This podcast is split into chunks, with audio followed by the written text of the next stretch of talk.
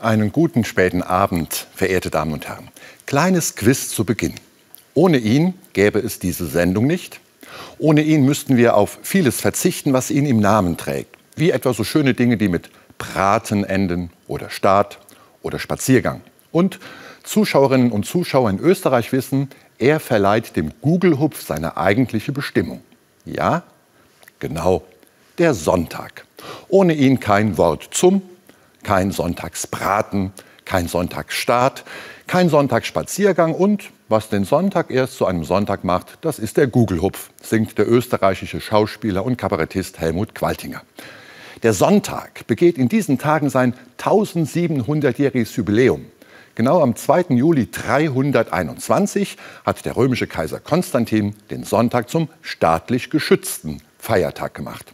Tag der Sonne. Arbeitsfrei bis auf systemrelevante, kein Shopping, eingeschränkte Fahrpläne und wichtig, Kirchenglocken läuten zum öffentlichen Gottesdienst, meist am Vormittag. Konstantin hat den Sonntag zum staatlich geschützten Feiertag gemacht, damit die Christenmenschen ohne große organisatorische Anstrengungen den Gottesdienst zur wöchentlichen Osterfeier besuchen können. Denn nach christlicher Zählweise ist der Sonntag der erste Tag der Woche. Und das trifft mit dem zweiten 1700 Jahre Jubiläum zusammen. Auch dafür steht Kaiser Konstantin. 1700 Jahre jüdisches Leben in Deutschland nämlich. Denn ohne Judentum kein Sonntag.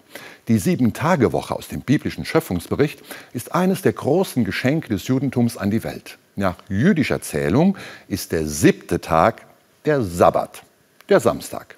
Dem folgt als erster Tag der Sonntag, den die Christen Tag des Herrn nennen, Domenica.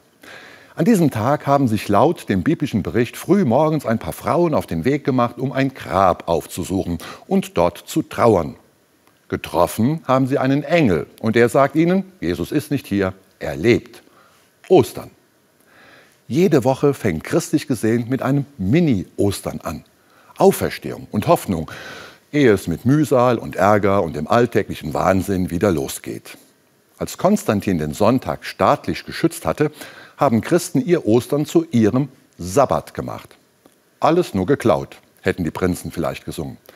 Denn die frühen Christen haben die religiösen Schutzbestimmungen der jüdischen Bibel zum Sabbat genommen und auf ihren Sonntag übertragen. So wird aus dem Mini-Ostertag zugleich ein gesellschaftlicher Ruhetag. Sonntagsruhe. Mein Favorit.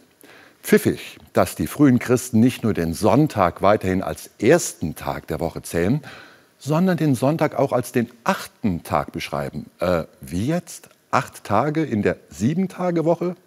Jap, da kommt der Himmel mit ins Spiel.